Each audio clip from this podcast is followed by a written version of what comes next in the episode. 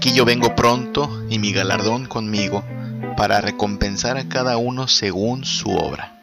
Bienaventurados los que lavan sus ropas para tener derecho al árbol de la vida y para entrar por las puertas en la ciudad.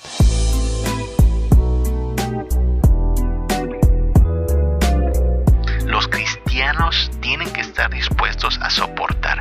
Lo que hará la prueba será solo demostrar quiénes son cristianos con firmes convicciones, con lealtad verdadera, y quiénes son cristianos solo de palabra. Es decir, la dificultad y la adversidad son los mejores procedimientos que encuentra Dios para depurar a la iglesia de aquellos que son tibios y evidenciar la fe de los discípulos fieles. Y el espíritu y la esposa dicen, ven, y el que oye diga, ven, y el que tiene sed, venga, y el que quiera, tome del agua de la vida gratuitamente. Por eso nos toca soportar la prueba en el poder de Cristo, aguantar cualquier aflicción y tribulación, porque estamos llamados a resistir estas tribulaciones sabiendo que nada nos puede arrebatar ni nuestra riqueza eterna ni la esperanza que tenemos en Cristo. Aquí yo vengo pronto y mi galardón conmigo para recompensar a cada uno según su obra. Bienaventurados los que lavan sus ropas para tener derecho al árbol de la vida y para entrar por las puertas en la ciudad.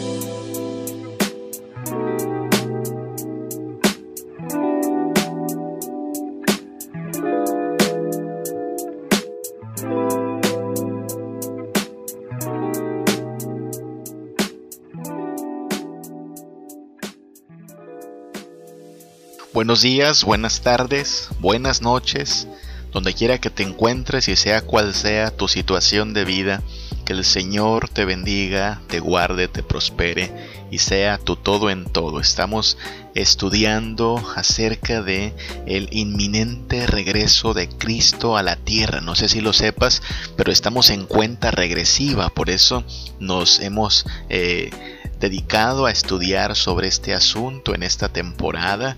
Le hemos llamado a esta serie Pronto volverá, así, pronto volverá, pensando como Cristo Jesús pronto volverá por su iglesia. Yo no sé si lo habías pensado, pero quien más preocupado, quien más ocupado debería estar en prepararse para el regreso de Cristo, no es el mundo entero, sino la iglesia de Cristo. El mundo, bueno, de todas formas, todos nos daremos cuenta cuando Cristo vuelva. El mundo no estará preparado, pero la iglesia debería estar preparada porque la iglesia es la receptora de sus promesas, la única llamada a ser santa para agradar a su Señor y es quien no debiera ser tomada por sorpresa cuando los cielos abiertos nos dejen ver a Jesús viniendo en las nubes por nosotros y también a juzgar a los vivos y a los muertos. Pronto volverá nuestro Señor. No sabemos cuándo, yo no te voy a dar la fecha porque nadie sabe la hora ni el día. Quien quiera que se atreva a dar una fecha estaría pues hablando de una manera sacrílega. Pero lo que sí sabemos es que hoy está más cerca que ayer. Y por lo mismo la iglesia debe prepararse ocupándose de lo que es importante, santificándose y tratando de ser agradable a su Señor. Un saludo, por cierto, a mis hermanos de la Iglesia Príncipe de Paz de Mérida, donde tengo el gran privilegio de ser pastor. Que el Señor me los bendiga, hermanitos. Y un saludo a todos los que se unen a esta transmisión y a nuestros contenidos en las diversas plataformas. Tú nos puedes encontrar ya sea en Facebook, o en Instagram como Una Vida Reformada. Allí nuestros contenidos son un tanto más devocionales, algunas imágenes, algunas reflexiones.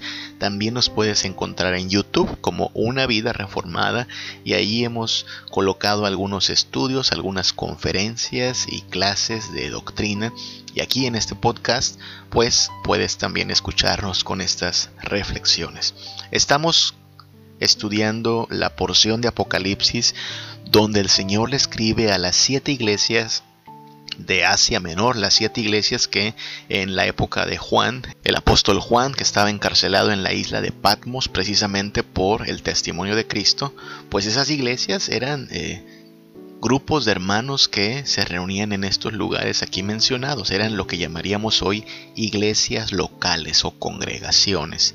Y aunque no tenían nombres como hoy las iglesias se llaman, ¿no? El Divino Salvador, la Santísima Trinidad, Príncipe de Paz, aquellas iglesias quizá no tenían un nombre como tal y por lo tanto se les identifica solo por el lugar donde se encuentran, ¿no? La iglesia en Éfeso, la iglesia en Esmirna, la iglesia en la Odisea. Estas eran las ciudades o las comunidades donde se encontraban los creyentes.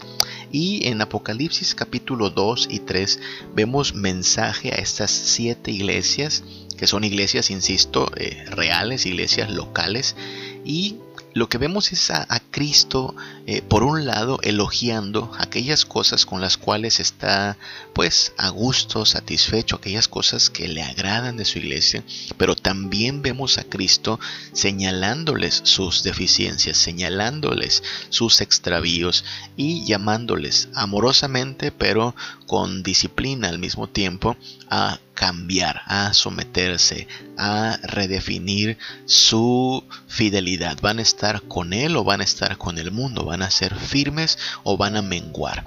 Esto nosotros debemos tomarlo también como punto de referencia para nosotros como iglesia del siglo XXI, ¿sabes?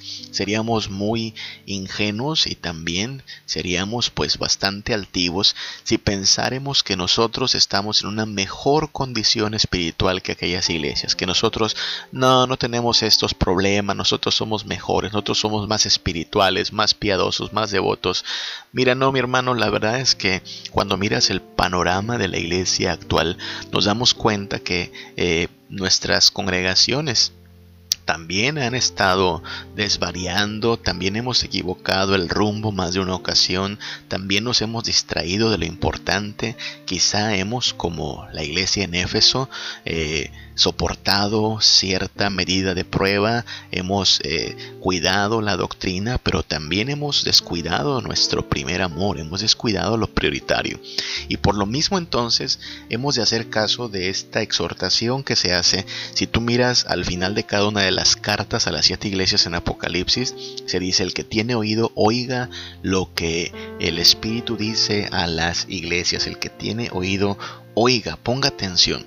Es algo así como si Dios le dijera a mi iglesia, oigan iglesia, presten atención a lo que Dios le dijo también a los efesios, ¿no? Oigan, príncipe de paz, paren la oreja, oigan, el divino Salvador, presten atención, oigan, Santísima Trinidad, ah, pónganse abusados con esto, ¿no?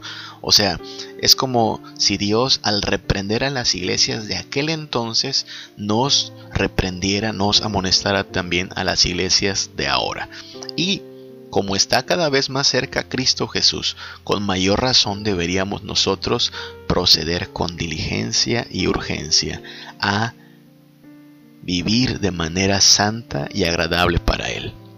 Estamos entonces aquí, Apocalipsis capítulo 2, hemos considerado ya el mensaje a Éfeso y ahora vamos a considerar el mensaje a Esmirna. Eso está en los versículos 8 al 11 de Apocalipsis 2. Dice así, escribe al ángel de la iglesia en Esmirna. El primero y el postrero, el que estuvo muerto y vivió, dice esto. Yo conozco tus obras y tu tribulación y tu pobreza, pero tú eres rico, y la blasfemia de los que se dicen ser judíos y no lo son sino sinagoga de Satanás. No temas en nada lo que vas a padecer y aquí el diablo echará algunos de vosotros en la cárcel para que seáis probados, y tendréis tribulación por diez días. Sé fiel hasta la muerte, y yo te daré la corona de la vida. El que tiene oído, oiga lo que el Espíritu dice a las iglesias. El que venciere, no sufrirá daño en la segunda muerte. Nota estas palabras con las que Jesús habla a Esmirna. De las siete iglesias del Apocalipsis, hay dos a las cuales no les hace una reprensión, sino básicamente les reconoce que son iglesias fieles. Y este es el caso de Esmirna, una iglesia que en, una sola palabra diríamos una iglesia pobre. El versículo 9 dice, yo conozco tus obras y tu tribulación y tu pobreza. La iglesia de Esmirna no estaba en una situación de holgura, no estaba en una situación pues de eh, riqueza según los términos de esta tierra. Y el Señor sabía su condición, pero el Señor le dice, pero tú eres rica. Y entonces tenemos aquí una iglesia que a lo mejor no estaría entre las iglesias eh, más famosas de su época. Si estuviéramos hablando de una iglesia en nuestro contexto, quizá no es una iglesia a la cual muchos asistirían, porque hoy mucha gente piensa en la iglesia como si fuera un consumidor, ¿sabes? Si tiene clima, si tiene estacionamiento, si tienen programas que me gusten, si la iglesia cumple con lo que a me agrada, si me van a entretener. Es triste, pero muchos piensan así de la iglesia y la iglesia no ha hecho bien en darle gusto al mundo en estos sentidos. Por eso tenemos que analizarnos, ¿no? ¿A quién estamos tratando de eh, complacer? Y según los estándares de quién nos estamos midiendo como iglesia. Esmirna, esta iglesia no es rica en términos eh, terrenales, pero tiene la complacencia de Dios y eso es más importante que cualquier cosa. Así es que en estos versículos podemos ver un cuadro de la clase de discípulos que Jesucristo está moldeando, la clase de hijos creyentes cristianos que el Señor está moldeando. Y debemos preguntarnos si nosotros somos esa clase de seguidores, ¿hasta dónde va a llegar nuestra lealtad y aprecio por Cristo? ¿Hasta dónde vamos a mantenernos firmes? ¿Cómo son los cristianos, los de verdad cristianos? ¿Cómo son los discípulos de Cristo? Vamos a tomar como referencia esta carta para hablar de eso cómo hemos de ser nosotros, los miembros de iglesia, los que ya nos bautizamos, nos congregamos continuamente, participamos en diversos ministerios, pero a nivel de carácter, a nivel de vida, de persona, cómo estamos llamados a ser, qué debe de pues distinguir nuestra vida. Bien, hablemos de esto. Los cristianos, primero que nada, exaltan a Cristo resucitado. En el versículo 8, la introducción a la carta dice, yo soy el primero y el postrero, el que estuvo muerto y vivió. ¿Sí? El versículo 8 habla de Jesús como el que estuvo muerto y vivió. Mira, los fundadores de todas las demás religiones están muertos. Quien tú quieras pensar. Cualquier fundador de otra religión está muerto. Su religión se basa en su mensaje, pero no en su vida. La religión cristiana está basada en el mensaje de Jesús, claro que sí, porque es un mensaje de verdad, pero está basada en la vida de Jesús. Jesucristo es la única persona que ha vencido a la muerte y ha resucitado. Otras religiones se fundamentan en las ideas de sus maestros, pero el cristianismo se fundamenta en la victoria de su fundador, Jesucristo. Cristo ha vencido a la muerte, Cristo ha vencido al sepulcro. Es la razón por la cual la iglesia cristiana tradicionalmente se reúne en día domingo, en celebración de la resurrección de Cristo. Así es que si te preguntas cuál es una de las principales doctrinas de nuestra iglesia, la iglesia cristiana, esta es una de las principales, la resurrección de Cristo. El fundador de nuestra religión vivió una vida perfecta, se ofreció en la cruz como nuestro sustituto y venció a la muerte después de tres días levantándose con poder y victoria. Eso es lo que nosotros hacemos como cristianos. Exaltamos a Cristo crucificado por nuestros pecados, sí, pero resucitado con poder y gloria. Y por lo mismo no miramos las cosas a la luz de lo temporal, no miramos las cosas solo aquí y ahora, sino que ahora este que ha vencido a la muerte nos ha abierto la ventana hacia la dimensión que llamamos eterna. Ya no nos importa tanto el cuánto tenemos aquí en la tierra de este lado de la historia, sino que nos importa la eternidad.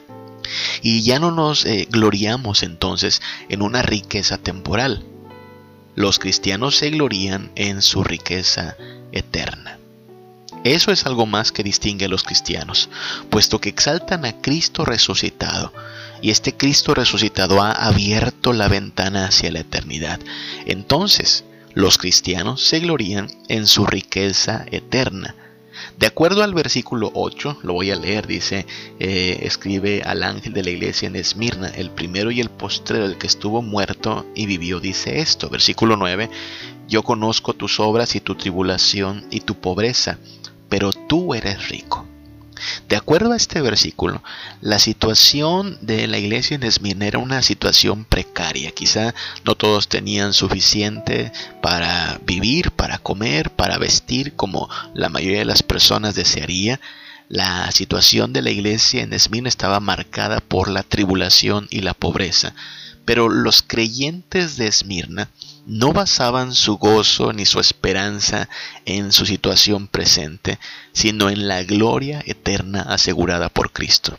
Según los parámetros de este mundo, ellos eran desdichados y perdedores, pero según Cristo mismo, ellos eran ricos. Eso es importante entonces porque tenemos que considerar ante la opinión de quien nos interesa ser aprobados y qué riqueza estamos persiguiendo.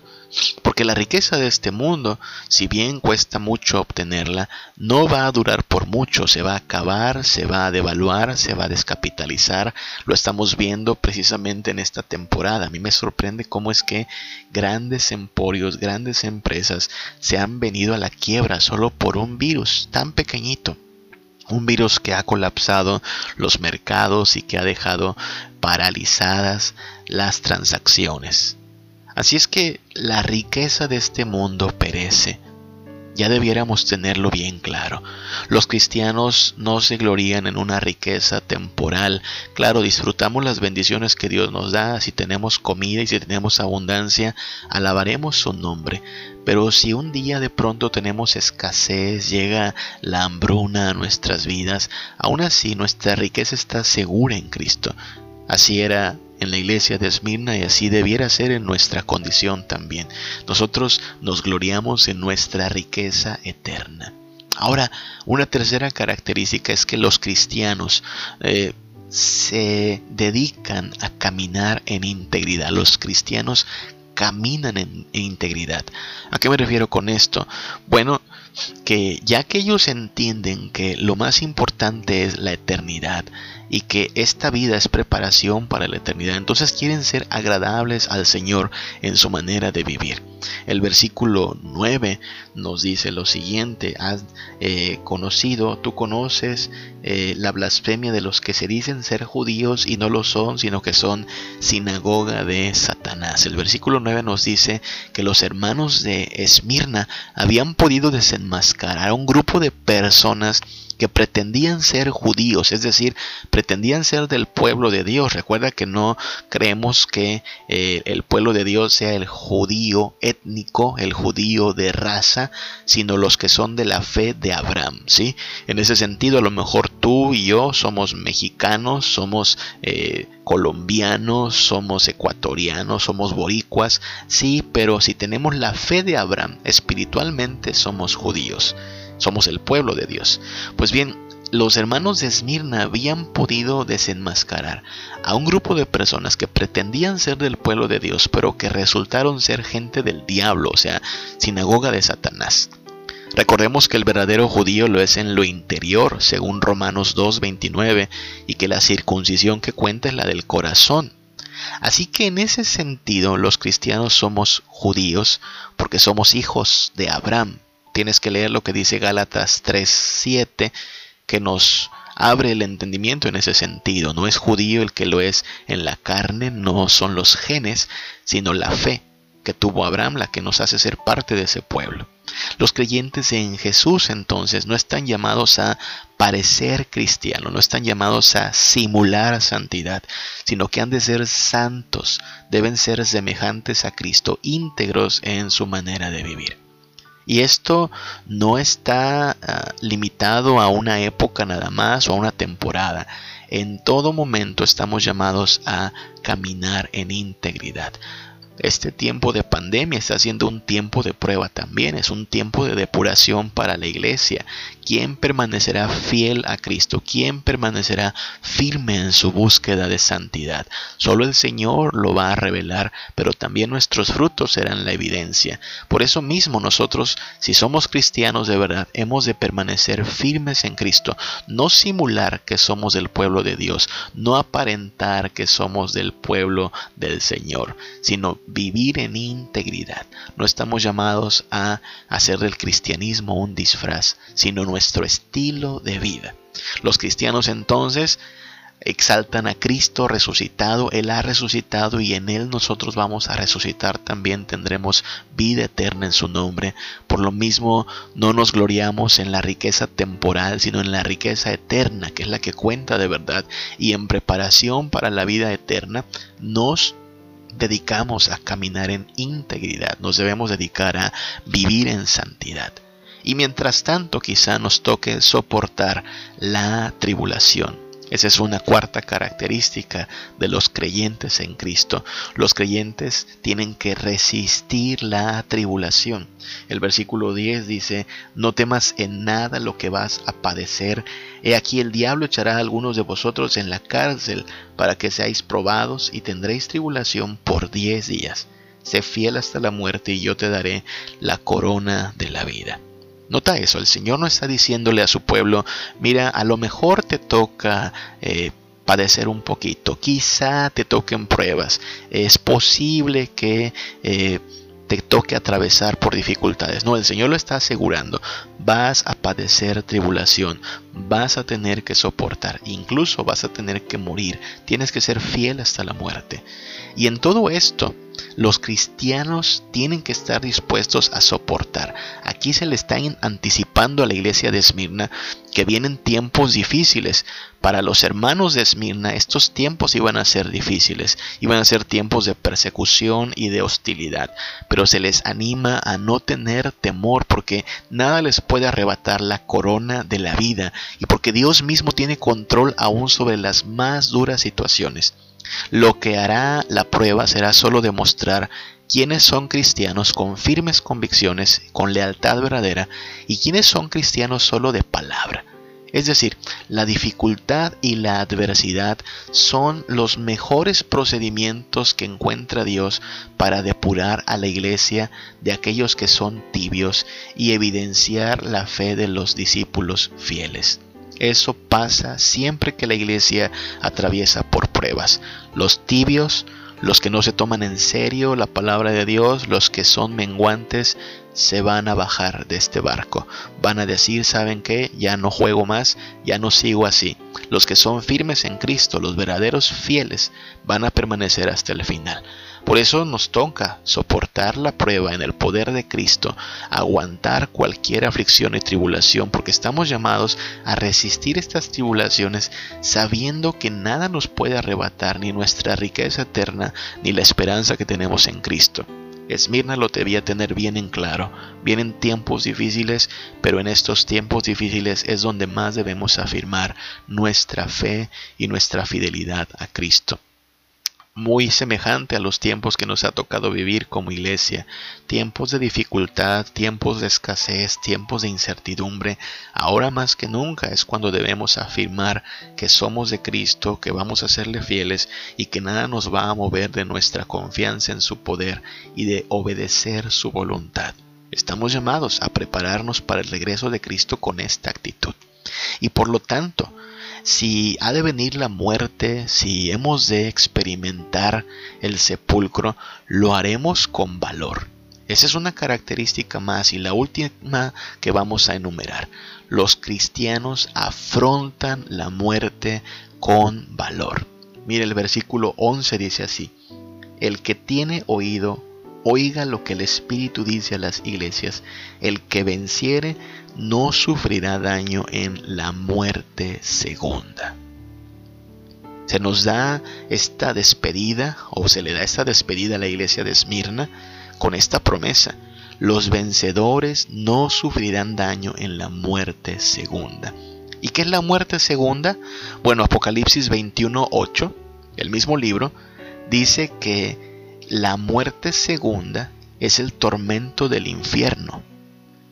Este terrible tormento eterno reservado para todos aquellos que no se rindan a Cristo. Esa es la muerte segunda.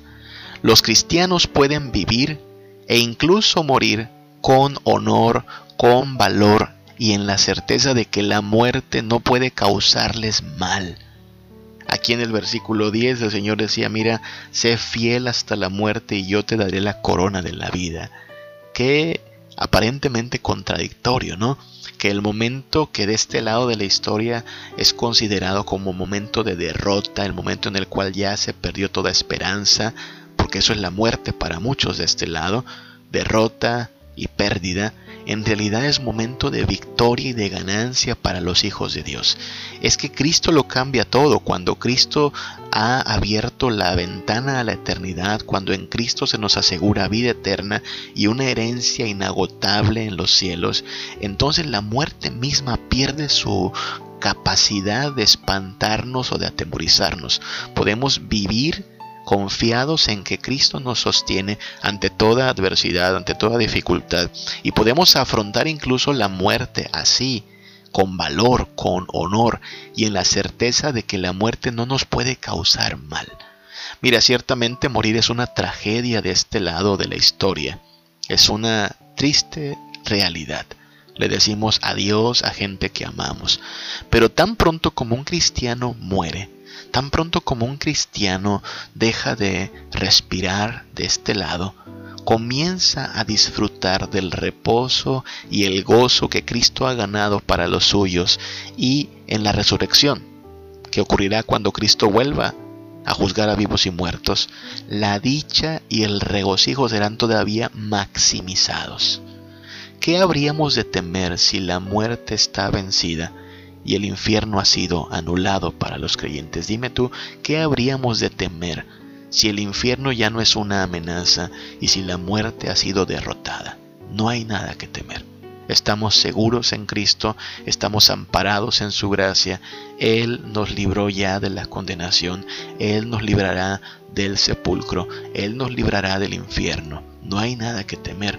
Por eso la iglesia, ante todo panorama desolador, ante todo pronóstico desalentador, ha de mantener firme su confianza, su gozo y su esperanza, exaltando a Cristo como el gran gran vencedor de la muerte, a Cristo resucitado, y haciendo que su riqueza esté basada no en el capital de esta tierra, no en el capital temporal que se devalúa, sino en nuestra riqueza eterna, que es Cristo, y su gloria, y los deleites que hay en su diestra para siempre. Y por lo mismo, en espera del regreso de Cristo, hemos de ocuparnos en ser el pueblo santo, el pueblo obediente a su ley, sometido a su voluntad.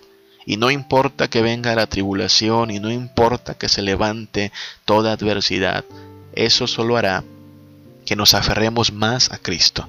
Y si toca experimentar la muerte, lo haremos en valor, lo haremos en gozo, porque la muerte no puede sino darnos la victoria. La muerte no será en realidad pérdida, sino ganancia. ¿Ves cómo el Evangelio de Cristo lo cambia todo? ¿Ves cómo solo la iglesia de Cristo puede tener un panorama optimista ante todo pronóstico desalentador? Porque nosotros sabemos esto, el fin viene, Cristo volverá, pero los que son de Cristo se gozarán y cantarán y saltarán de alegría. Esperamos ser de esos. Ocúpate en buscar al Señor mientras puede ser hallado. Ocúpate en afirmar tu fe en Cristo. Aprovecha bien el tiempo porque los días son malos. Y gocémonos en la gran victoria sobre la muerte y en la corona de la vida que espera a cada creyente en Jesucristo. Que el Señor te bendiga, que el Señor nos guarde. Tú has sido fiel, no has cambiado y no cambiarás.